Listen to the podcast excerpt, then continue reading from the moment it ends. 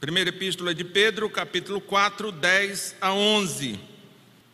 Já disse para você que o nosso objetivo no ano de 2022, de 22, é trabalharmos o tema edificando-vos uns aos outros. O nosso objetivo é sermos usados por Deus de maneira que todos nós, ao final dessa porção de tempo, cheguemos muito mais crentes do que a iniciamos. Que a gente consiga ser um instrumento nas mãos de Deus, de maneira que Deus nos use para que nós mesmos sejamos mais crentes e que as pessoas que convivem conosco creiam mais no Senhor através das nossas ações, do nosso comportamento, através do que nós somos. 1 Pedro 4, de 10 a 11. Quem achou, diga glória a Deus. Mais um glória a Deus igual o que a Raíssa disse quando foi aprovada para ir para o Ibel. Vamos lá? Quem achou, diga glória a Deus. Muito bem. O texto da palavra de Deus, a epístola de 1 Pedro, no capítulo 4, do verso 10 ao verso 11, nos diz o seguinte: Servi uns aos outros, cada um conforme o dom que recebeu como bons dispenseiros da multiforme graça de Deus. Se alguém fala, fale de acordo com os oráculos de Deus. Se alguém serve, faça-o na força que Deus supre, para que em todas as coisas seja Deus glorificado por meio de Jesus Cristo, a quem pertence a glória e o domínio pelos séculos dos séculos. Amém. Oremos ao nosso Deus. Santo Deus, a tua palavra foi lida e nós estamos aqui reunidos, reunidos solenemente, para prestar a Ti o culto público. Senhor, o ponto alto desse culto que prestamos a Ti é a ministração da palavra, porque nesse momento nós adoramos a Ti e também somos instados, somos ministrados por Ti. Tu também, pela tua graça e pela, pela tua própria misericórdia, tu fala aos nossos corações, tu nos reorienta, nos reorganiza, tu nos diz como devemos viver, falar, pensar, agir, nos comportar. Por isso, Deus, eu clamo a Ti, que Tu tenha compaixão de nós e que Tu fale ao nosso coração, que aconteça o que Tua palavra diz que acontece, quando ela diz que ela não volta vazia, mas que ela encontra morada. Senhor, que os nossos corações, nós que estamos aqui e os que não estão aqui, mas ouvem essa mensagem, que cada um desses corações seja uma morada da tua palavra. E assim, Deus, ela cumpra o seu papel nas nossas vidas. Promova todas as transformações que somente a tua palavra pode promover. Nos abençoa não apenas para que sejamos ouvintes atentos, mas para que sejamos ouvintes atentos e operosos, para que a gente coloque em prática o que tu há de nos dizer, em nome de Jesus Cristo. Amém. Irmãos, eu quero olhar para esse texto e quero te dizer que o serviço num relacionamento cristão é uma ordem.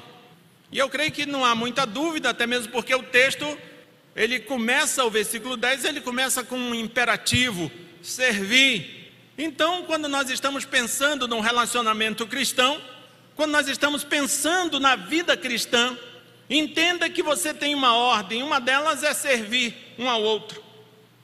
E qual seria o meu objetivo em te dizer que o serviço no relacionamento cristão é uma ordem? Eu digo para você que são pelo menos quatro objetivos. O primeiro, despertar em você a disposição de transformar teu amor em ações concretas de serviço ao próximo. Até porque, meu querido e minha querida, o amor não é um sentimento, o amor é um comportamento. Então, então se eu amo, eu tenho um comportamento, eu tenho uma ação. O amor bíblico não é tão somente um sentimento, mas é sobretudo um comportamento. Deus amou o mundo de tal maneira que deu o seu filho para que todo aquele que nele crê não pereça, mas tenha vida eterna. Então, o primeiro objetivo que eu tenho em te dizer que, no, que o serviço no relacionamento cristão é um mandamento, o primeiro objetivo é despertar em você a disposição de transformar o teu amor em ações concretas de serviço ao próximo. O segundo, te conscientizar. Você deve ser um administrador fiel da graça que Deus te concedeu. Eu preciso te conscientizar disto. Você deve ser um administrador fiel da graça que Deus te concedeu. Porque o mesmo Deus que te concedeu essa graça, é o mesmo Deus que há de te cobrar o que você fez com essa graça. Terceiro, te dar meios para que você possa identificar se o teu serviço é baseado em tuas próprias forças ou na força de Deus. O que você faz, você faz pela tua força. Você é meio que aquele desenho animado dos anos 80 que dizia: Eu tenho a força. He-Man, né? Você faz baseado na tua força ou na força de Deus? Eu preciso, eu tenho essa pretensão de te dar esses meios para que você possa identificar se o teu serviço é baseado nas tuas próprias forças ou na força de Deus. Quarto, o quarto é um alerta. O quarto objetivo é um alerta. Quem tem que ser glorificado com o resultado do teu serviço aos outros não é você, é Deus. Quem tem que receber a glória, quem tem que ser glorificado com aquilo que você faz, não é você, meu amado, minha amada, meu irmão, minha irmã, é Deus. É, poxa, pastor, é. Não foi eu que escrevi a Bíblia. Reclamações com o autor do livro. Quem, quem tem que ser glorificado não é você, é Deus.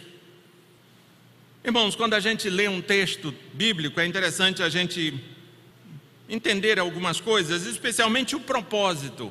O propósito pelo qual esse livro foi, foi escrito, o propósito pelo qual essa epístola, essa carta fora escrita.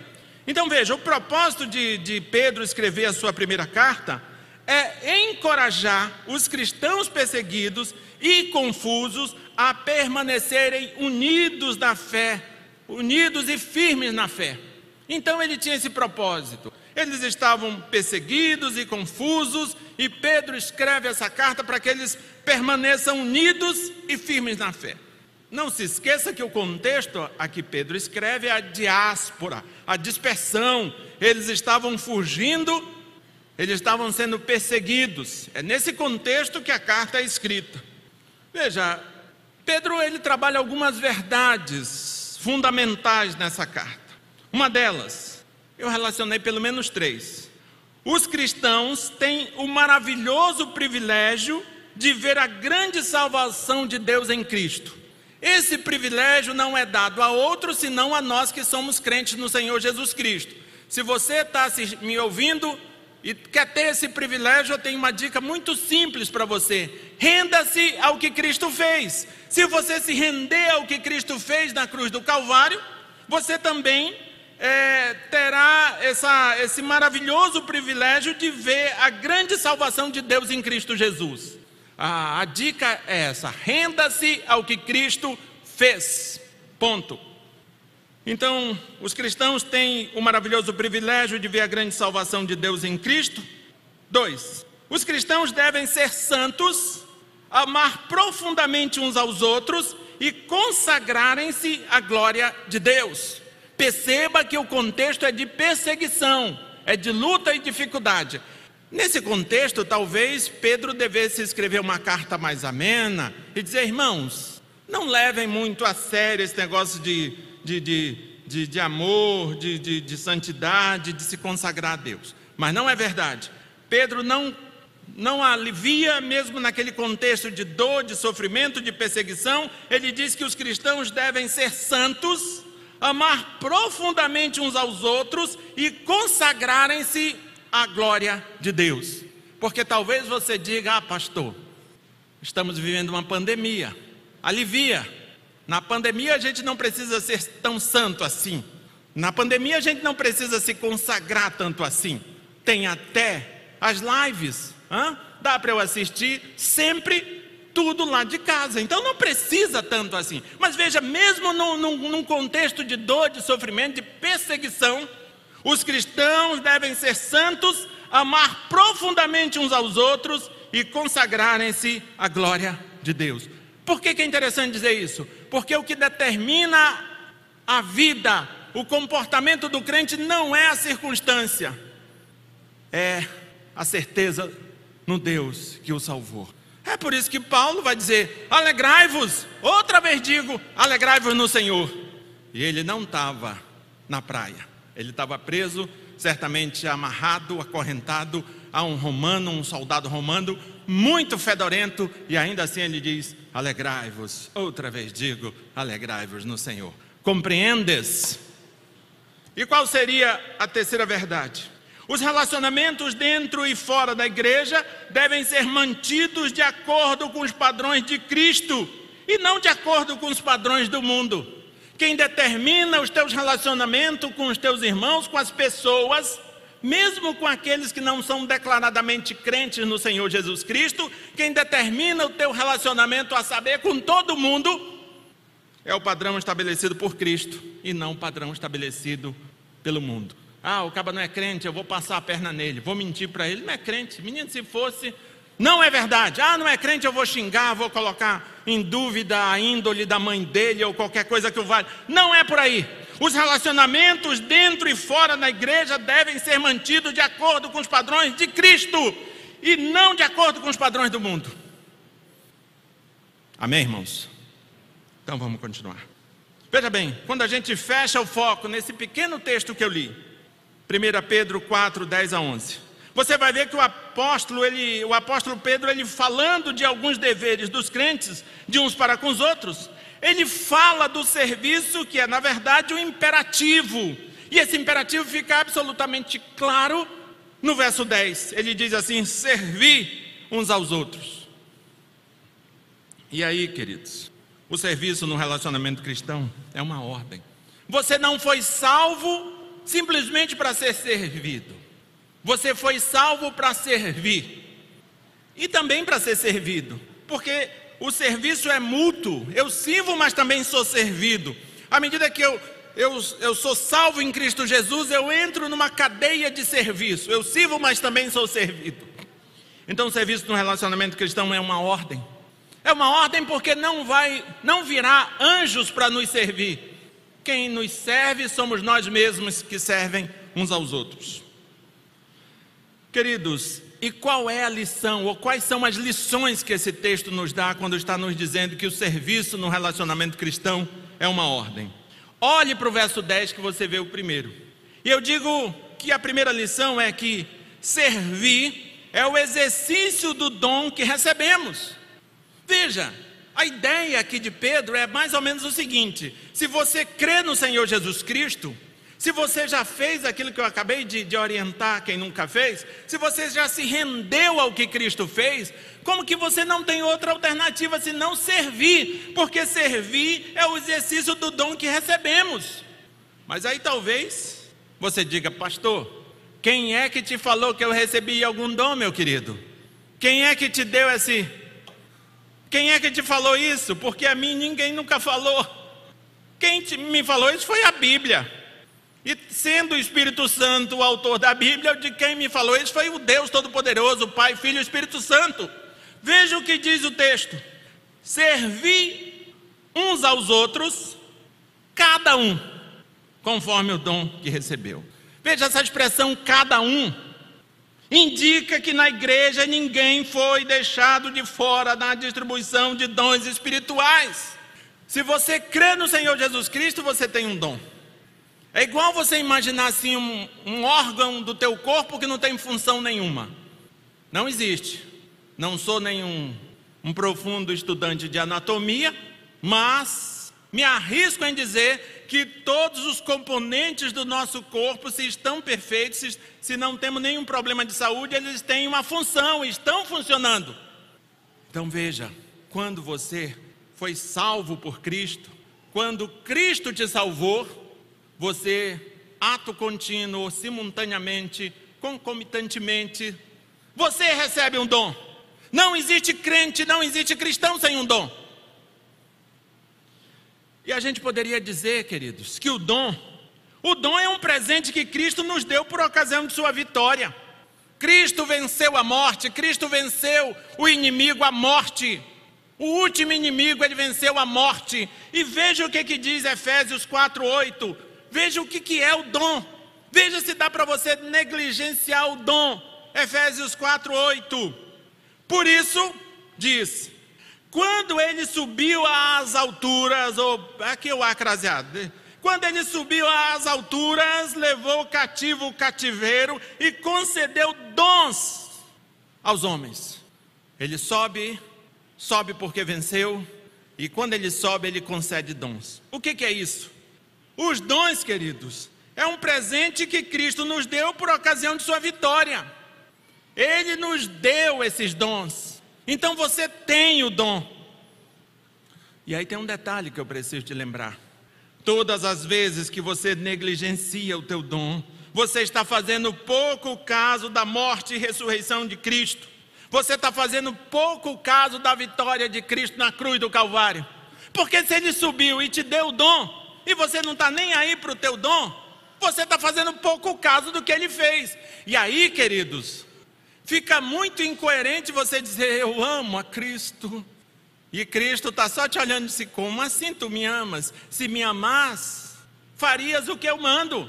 Simples assim.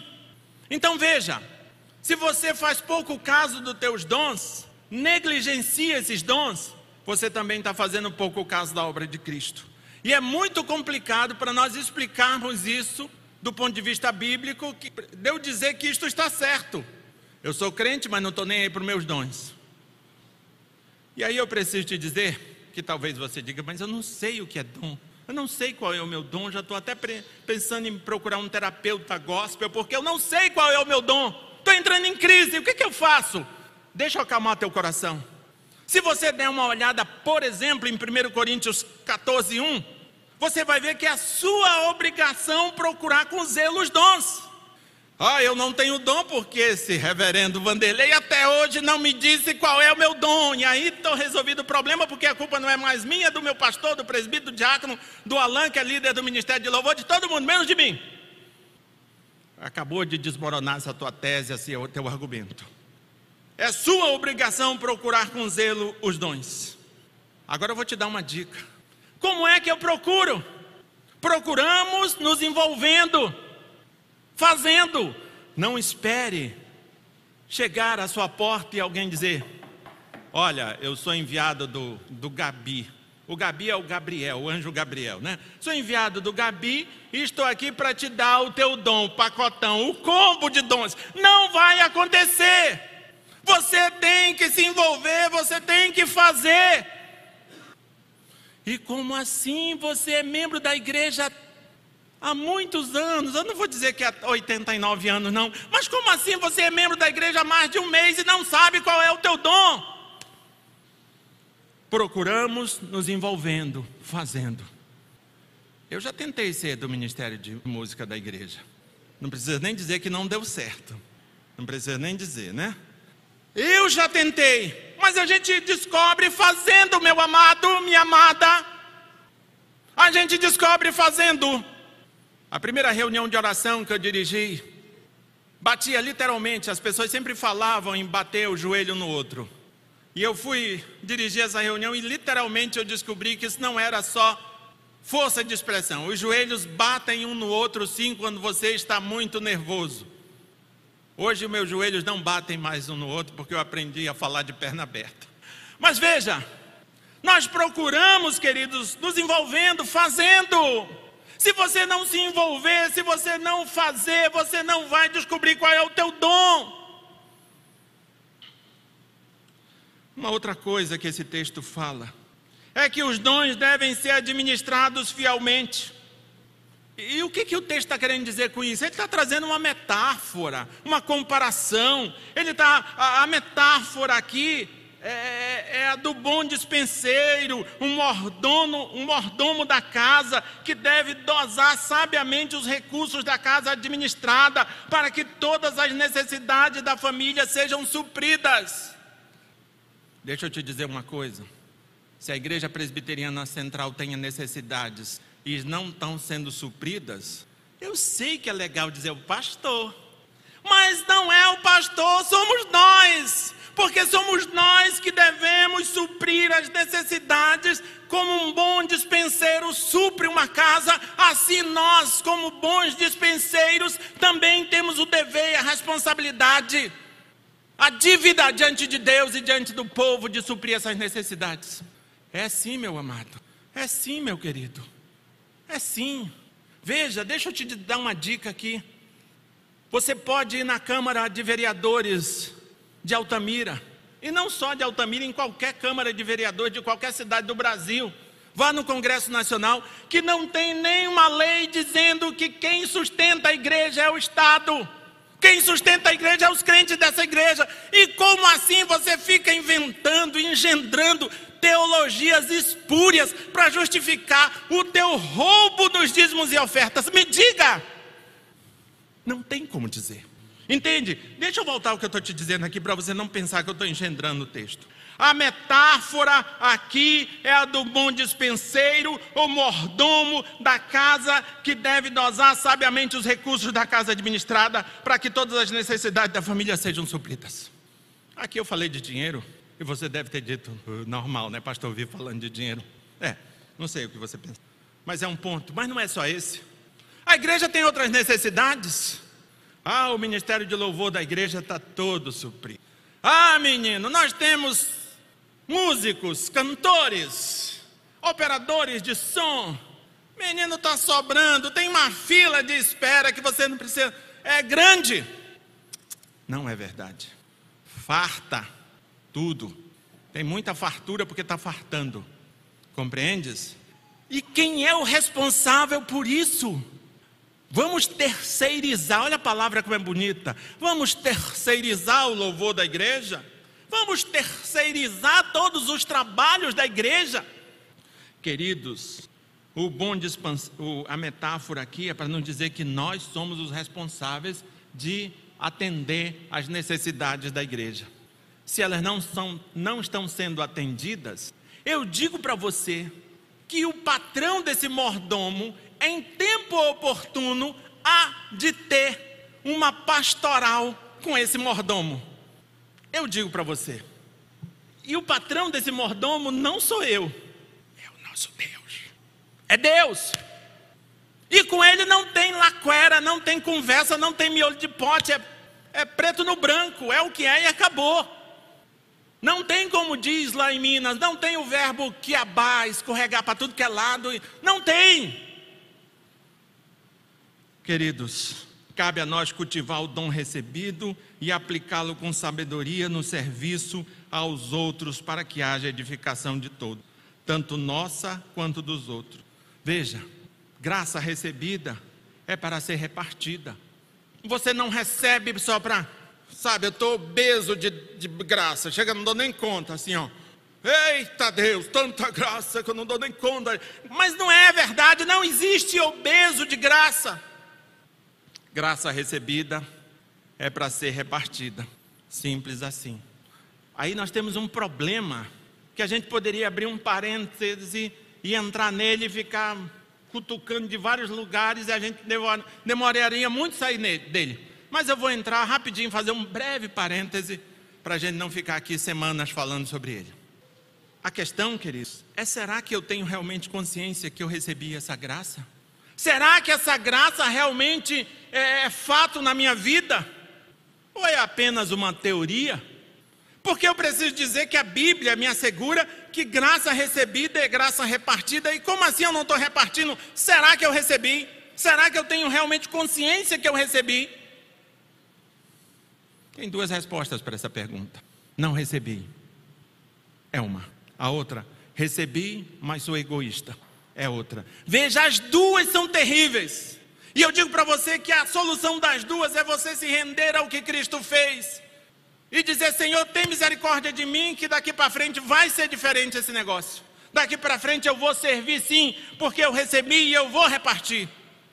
Eu não vou ser mais um cliente, um cliente de igreja eu vou ser membro do corpo que tem Cristo como cabeça. Amém, irmãos? Veja a pergunta. Você está disposto a transformar teu amor em ações concretas de serviços ao próximo? Você está disposto a fazer isso? Você que diz que ama a Deus, ah, eu amo a Deus, eu amo, eita Deus, eu amo. Chega, começa a chiar na, no terceiro já, sabe? Começa a se arrepiar. Não tem problema nenhum com arrepio. Mas eu quero te perguntar, você que se arrepia, você que não se arrepia, você está disposto a transformar teu amor em ações concretas de serviço ao próximo, sim ou não? Sem mais mais, sem pois, sim ou não? Não cabe comentário essa pergunta. É só sim ou então não. Você está disposto a transformar teu amor em ações concretas de serviço ao próximo? Responda ao teu Deus, ao Deus que te chamou. Responda a Ele. É a Ele que você deve responder. Qual seria a segunda lição? A primeira que esse texto nos dá é que o servir, servir é o exercício do dom que recebemos. Se eu receber um dom, necessariamente eu tenho que fazer, eu tenho que servir. A segunda lição: o serviço é mediante a capacitação de Deus. Eu não posso sair por aí igual o He-Man, eu tenho a força, não tenho. O serviço é mediante a capacitação de Deus. Falando de He-Man, tem criança aqui, jovem, que nunca nem ouviu falar do He-Man, né? Mas o bom é que tem YouTube, Google, você pode colocar lá He-Man, que vai aparecer lá. Não só o He-Man, mas também o esqueleto. Deixa quieto para lá. Vamos voltar para cá. O serviço, queridos, é mediante a capacitação de Deus. Verso 11. Olha só o que diz o texto, parte dele diria a parte B, a parte A. Se alguém fala, fale de acordo com os oráculos de Deus. Se alguém serve, faça-o na força que Deus supre. É, veja, se eu vou ensinar a palavra de Deus, o que, que eu tenho que fazer? Eu tenho que aprender sobre a palavra de Deus. Não é simplesmente, ah, Deus me chamou e agora eu vou abrir a, abrir a Bíblia e começar, não sei nem falar o nome Bíblia, né? Eu vou abrir a Bíblia e começar a falar. Não é assim. Se alguém fala, fale de acordo com os oráculos de Deus. Oráculos de Deus é saber a palavra de Deus, a revelação de Deus, a lei de Deus. Então, se você quer anunciar, se você quer falar, você tem que se preparar. Os nossos cultos de doutrina de quarta-feira são tão frequentados. Menino, a gente tem até uma fila de espera, não é verdade? Faz uma fila gigantesca aqui na Magalhães Barata, porque é muita gente interessadíssimo, porque existe uma ordem de pregar e eu só posso pregar se eu souber o que eu estou dizendo, e uma das formas de eu saber o que eu estou dizendo é vir ao culto de, de doutrina, e aí é por isso que eu tenho uma fila quilométrica aqui na Magalhães Barata. Não é verdade isso, é apenas uma elocubração mental. Se alguém fala, fale de acordo com os oráculos de Queridos, todo e qualquer líder de uma igreja jamais deveria negligenciar a participação nos cultos de doutrina e escola dominical. Mas nem sempre é isso que a gente constata pelo Brasil. Deixa eu ser subjetivo para não falar especificamente daqui, né? Então, se alguém fala, fale de acordo com os oráculos de Deus. Se alguém serve, faça-o na força que Deus supre. Perceba que tanto falar quanto fazer tem Deus na base. E aqui, queridos, a gente olhando brevemente para esse texto, nós vamos ver que a lista de dons aqui em Pedro se resume a duas categorias: fala e ação. Essas duas categorias ele divide aqui esses dons dele: fala e ação. Quem fala aos irmãos no ensino, na proclamação, deve falar a palavra de Deus. Deve falar a palavra de Deus. E você deve ser instruído na palavra de Deus, porque se eu falar alguma heresia aqui, você não será visto por inocente diante de Deus se não me cobrar. Mas muitas vezes não cobra porque não conhece, não conhece porque não procura conhecer. Às vezes eu preciso falar assim porque pai é meio que pastor é meio que pai. E pai não diz só coisas legais que a gente gosta de ouvir. Pai também fala coisas que a gente não gostaria de ouvir, mas é para o nosso crescimento. Amém, amados irmãos? Então veja, quem fala aos irmãos no ensino e na proclamação deve falar a palavra de Deus, e não elocubrações, e não sonhos, revelações. Eu já tive sonhos, e eu tenho certeza que nesses sonhos Deus até falou comigo. Mas transformaria eu os meus sonhos numa teologia? Não! Isso seria uma responsabilidade inominável. Mas às vezes a gente faz isso porque é melhor falar de sonhos do que da Bíblia, porque sonhos já foi me dado e eu não tenho que estudar nem fazer nada, né? Quem serve, queridos, deve ser, exercer seu dom pela capacitação de Deus. E é interessante dizer isso, porque Pedro diz que devemos servir por meio da, da capacitação divina e não baseados em nossas próprias forças. Ele está dizendo isso. E por que, que ele diz isso? E por que, que deve ser assim? Eu digo para você que deve ser assim por duas razões. Se nós fizermos alguma coisa na igreja por nossa própria força, nós vamos ter pelo menos dois problemas. Um deles, nos cansaremos e nos magoaremos. É, existe pessoas que fizeram coisas na igreja e hoje estão assim profundamente magoadas. Não creem mais nem amor e nem em amizade. Nem vivem de saudade estão muito revoltadas com a igreja. Qual é a causa? Estão magoadas, estão cansadas, trabalharam demais, estão cansadas e magoadas. Eu digo para você que isso é um indício, é um sintoma de que essa pessoa fez. E às vezes fez até bem feito, mas não fez capacitada por Deus, fez dependendo de sua própria força. Se você um dia encontrar algum crente que fez muito na igreja e hoje está cansado e magoado, diga na cara dele: você não fez segundo a capacidade dada por Deus. Você fez igual o He-Man fazia. Você fez segundo a tua força. É por isso que você está do jeito que está. Ponto. Não cabe outra análise, é só essa. Se quisermos servir a partir de nossa própria capacitação, necessariamente nós vamos nos cansar e vamos nos magoar muito, sabe por quê? Porque o trabalho é penoso e as pessoas são ingratas, as pessoas não reconhecem, as pessoas não percebem o que fizemos e é por isso que a gente se cansa e se magoa. A dica é: o que você for fazer, não faça segundo a tua própria capacitação, mas segundo a capacitação de Qual seria a outra? A outra é que nós vamos nos apossar daquilo que é, que é de Deus. Se eu fizer, se eu quiser servir a partir da minha própria força, eu vou querer me apossar daquilo que é de Deus, eu vou dizer que aquilo é meu, é meu. E quando eu estou dizendo que é meu, o negócio tem que ser feito na hora que eu quero, do jeito que eu quero, no formato que eu quero e tem que dar o resultado que eu quero. É meu. É assim que você faz com as coisas tuas. E não está errado nenhum, não tem erro nenhum você ter um negócio e dizer, a coisa tem que ser assim, assado, cozido e mal passado e tem que chegar ali. Se não chegar, eu boto no olho da rua meio mundo, mas vai chegar. Mas isso é um patrão falando, sem problema nenhum. Se for falado com, com educação, com respeito, não tem problema nenhum, porque o negócio é dele. Mas os, a coisa da igreja não é sua, não é de propriedade humana. A igreja tem o tempo dela, a igreja tem a reação dela, a igreja tem o momento dela. Se quisermos servir a partir de nossa própria capacitação, nos cansaremos e nos magoaremos, nos apossaremos daquilo que é de Deus. A igreja tem a minha cara. Pensa numa igreja feia, né? Que tem a tua cara, a minha cara. Ela não pode ter a nossa cara, ela tem que ter a cara de Deus. E muitas vezes ela está tendo cara de pessoas. Eu não sei se você gosta daquelas igrejas que tem aquele, aquele cidadão né, com aquele olhar profundo assim, aquela foto dele na fachada da igreja, né? Tipo, né? Já vi algumas igrejas assim. Deixa quieto. Mas a igreja não pode ter minha cara. A igreja não pode ter tua cara, a igreja tem que ter a cara de Deus. Ela tem que parecer com Deus. E muitas vezes ela está tendo cara das pessoas, porque essas pessoas se apossaram daquilo que é de Deus. Queridos, somos apenas os administradores da graça divina operários que cooperam na missão de Deus no mundo. Não somos os donos da empresa, e sim mordomos que prestarão contas das, da multiforme graça recebida.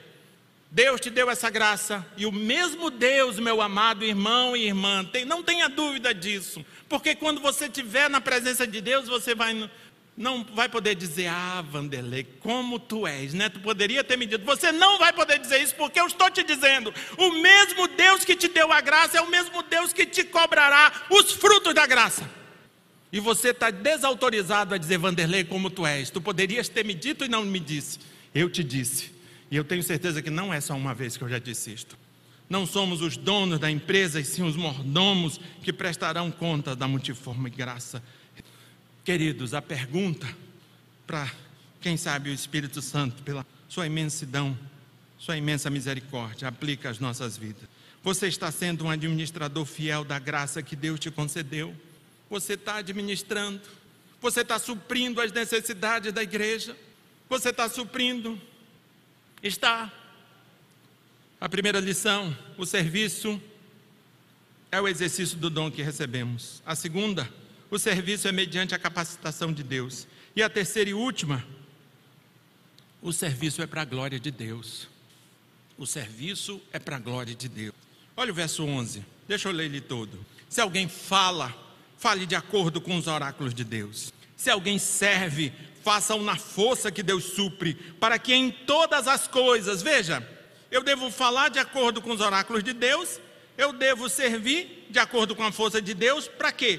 Para que em todas as coisas seja Deus glorificado por meio de Jesus Cristo, a quem pertence a glória, o domínio pelos séculos dos séculos. Amém. Se eu não fizer de acordo, se eu não falar de acordo com o oráculo de Deus, Sabe, se eu começar a ficar falando bonito demais, se eu começar a falar, eita, se eu começar a falar e da minha própria força sair, você tem necessariamente o dever e a obrigação de me dar glórias, porque eu estou juntando tudo que eu tenho e aplicando nisso, então a glória é minha. A glória não pode ser de Deus se eu fizer segundo a minha força, se eu fizer porque eu sei fazer, se eu fizer porque eu tenho tempo para fazer, se eu fizer porque eu tenho dinheiro para fazer, se eu fizer porque eu sei fazer, e se for só por isso, você também tem que dar glórias a mim. Não pode dar glória a Deus. Mas veja, se alguém fala, fale de acordo com os oráculos de Deus. Se alguém serve, faça um na força que Deus supre para que em todas as coisas seja Deus glorificado por meio de Jesus Cristo, a quem pertence a glória domínio pelos séculos dos séculos. Amém. Eu me lembro que quando eu fui para o seminário, em homenagem a Raíssa Cardoso que está ali, eu já não era tão jovem, eu já estava um tanto quanto avançado em dia. Se eu não me engano, eu já tinha bem uns 37 anos, tinha uma esposa, graças a Deus ainda tenho, tinha três filhas, graças a Deus ainda tenho, e agora tem até uma chegada do neto. Mas quando Deus me chamou para ir para o seminário, que eu tive que abrir mão do, do que eu fazia, do, do recurso que tínhamos, alguém ou vários, várias pessoas dizem: Vanderlei não precisa ir para seminário coisíssima nenhuma, compreendes? Porque eu conheço A, B, C, D, E, F, e foi botando um O, Y, W nesse alfabeto para ele ficar mais rechochudo. Eu conheço meio mundo que é pastor e nunca sequer passou da porta de um seminário. Me disseram isso. Então, deixa dessa maluquice de seminário. Segue tua vida e, e vai ser pastor sem precisar estudar. Se alguém fala, fale de acordo com os oráculos de Deus. Se você vai fazer alguma coisa, vai ensinar alguma coisa na igreja, aprenda antes para você não falar miolo de pote. Abobrinha. Pode ser até gospel, mas é abobrinha. Se alguém fale, fale de acordo com os oráculos de Deus. Queridos, o serviço é para a glória de Deus. Todo serviço cristão, veja bem, Todo serviço cristão é mera reação à infinita graça de Deus, já demonstrada por nós. Daria até para parafrasearmos João, porque João diz: Nós o amamos porque ele nos amou primeiro. Parafraseando João, eu poderia dizer: Nós servimos porque ele nos serviu primeiro. Então você serve porque você tem plena consciência que Deus já te deu aquilo que ninguém mais podia te dar, te deu vida. E se você está aqui ou está aí do outro lado e nunca teve essa experiência, renda-se ao que Cristo fez, que Ele também te dará, te dará vida. Mas veja, o serviço cristão é mera reação à infinita graça de Deus, já demonstrada por nós. Nós servimos porque Ele nos serviu primeiro. O exercício dos dons, queridos, visa a edificação da igreja. Eu não faço o que eu faço na igreja, você não faz o que você faz na igreja para adquirir algumas, alguns, alguns, alguns bônus que Deus pode te dar. Você faz em decorrência daquilo que Ele já fez por você. Queridos, o exercício dos dons visa a edificação da igreja, mas o propósito final do nosso serviço é que em todas as coisas Deus seja glorificado. Se você está fazendo, mas está reclamando, se você está fazendo, mas está chateado, cansado, isso não glorifica a Deus. Isso não tem nada a ver com glória de Deus. Se você está fazendo está chateado porque está fazendo sozinho, ninguém me ajudou, Senhor. Olha só para mim. Eu fiz tudo e estou e fiz sozinho. Se você está nessa vibe, saiba que é uma vibe que não glorifica a Deus. Devemos glorificar a Deus pelo serviço que, ele nos, que nos é provido. De alguma forma, Deus usa pessoas para te abençoar. Então, glorifique a Deus por isso. Eu já fui muito abençoado por Deus, mesmo antes de ser pastor. Porque você também diga, ah, pastor, todo mundo abençoa pastor, né? Porque... Não, antes mesmo de ser pastor, eu já fui crente antes de ser pastor. Crente, leia-se membro de igreja. Devemos glorificar a Deus pelo serviço que nos é provido. Devemos glorificar a Deus pela nossa própria capacitação para servirmos uns aos outros. Ou seja, ao mesmo tempo que eu sou servido, também Deus me capacita a servir aos outros. Veja, isso não acontece naturalmente, porque naturalmente nós somos egoístas e a gente só pensa em nós mesmos. Isso acontece mediante Jesus Cristo. Eu só dou conta de abençoar os outros porque Cristo interviu. Cristo é o caminho de volta para Deus. Sem Cristo, jamais eu faria qualquer coisa para abençoar quem quer que seja. Esta glorificação é mediante Jesus, porque somente pelo meio de Sua obra redentora por nós é que no, o nosso exercício dos dons pode agora gerar glória para Deus. Não pense que você faz o que faz na igreja por conta da tua do, do, da tua árvore genealógica. Ah, menino, olha só quem era o meu avô, meu pai. Nós somos uma família de. Não é por isso, é mediante Jesus Cristo, é por conta da intervenção de Cristo. Queridos, uma pergunta para você pensar. Quem tem sido glorificado como resultado do serviço que você presta aos outros? Hã? Quem tem sido glorificado? Você se magoa se as pessoas não, não te ligam dizendo, Vanderlei, olha, cara, muito obrigado. Você Moço, você bota o Gabi no bolso porque você é um anjo. Você fica magoado por não receber mensagens como essa. Eu nunca recebi nenhuma dessas, não. Né? Mas você fica esperando uma curtida dessa, uma compartilhada dessa. Quem tem sido glorificado como resultado do serviço que você presta aos outros? É você ou é Deus? Queridos, para nós refletirmos e praticarmos, quero te lembrar o que eu te disse lá no início. O serviço no relacionamento cristão é uma ordem. Se você crê no Senhor Jesus Cristo, você é um cristão e necessariamente você se relaciona. Então entenda que o serviço nesse relacionamento, nessa realidade, é uma ordem. E a pergunta é: você tem cumprido essa ordem? O jargão militar diz que manda quem pode, obedece quem tem juízo. Você tem tido juízo suficiente para cumprir essa ordem? O serviço no relacionamento cristão é uma ordem. Algumas perguntas para nossa reflexão. Você está disposto a transformar teu amor em ações concretas de serviço ao próximo? Você está disposto a transformar esse amor em ações concretas? Você está sendo um administrador fiel da graça que Deus te concedeu? Queridos, a igreja precisa sim de obra social, precisa. Mas a obra social ela não é o fundamental da igreja, é uma importante ação da igreja, mas o fundamental da igreja é anunciar o evangelho. É só a igreja que tem a responsabilidade e o dever de pregar o evangelho. E aí quando a gente pergunta assim, você está sendo um administrador fiel da graça que Deus te concedeu? Veja, a igreja precisa pensar em obra social sim, e deve pensar. Mas antes de pensar na obra social, ela precisa perguntar: o básico e o elementar está sendo suprido. Temos professores de escola dominical, todas as classes estão completadas. Nós temos pessoas para revezar com Alan no violão. Nós temos pessoas para revezar com Jadson na bateria, no baixo com o Fabrício, no teclado com o Paulo Júnior e por aí vai. Nós temos pessoas que dão conta de suprir aquilo que é básico, porque o louvor está no culto reformado. Nós temos essas coisas, irmãos. Nós temos professores stand-by, assim, doidinho para entrar em cena, caso algum titular não possa dar a sua aula, nós temos isso. Você está sendo um administrador fiel da graça que Deus te concedeu? Queridos, alguém já disse que a igreja presbiteriana do Brasil é o que concentra o maior número de pessoas capacitadas por metro quadrado. Alguém disse isso. É aqui que temos muitos professores, muitas professoras, pessoas capacitadas. Na verdade, todas as igrejas presbiterianas deveriam ter assim uma lista de espera de pessoas capacitadas buscando fazer alguma coisa na igreja. Pessoas que querem devolver seus dízimos e, enfim, tem uma fila, tem um monte de fila de espera para tudo. Não tem isso. Não tem. E aqui, você está sendo um administrador fiel da graça que Deus te concedeu? Como está servindo aos outros? Baseado em suas forças ou na força de Deus? Quem tem sido glorificado como resultado do serviço que você presta aos outros? É Deus ou é você? Que Ele mesmo nos abençoe, derrame da graça dele, da sua misericórdia sobre todos.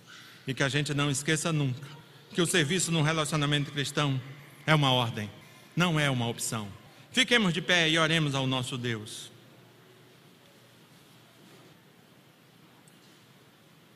Queridos, o nosso tema, como eu disse lá no início, é edificando uns aos outros, não é construindo.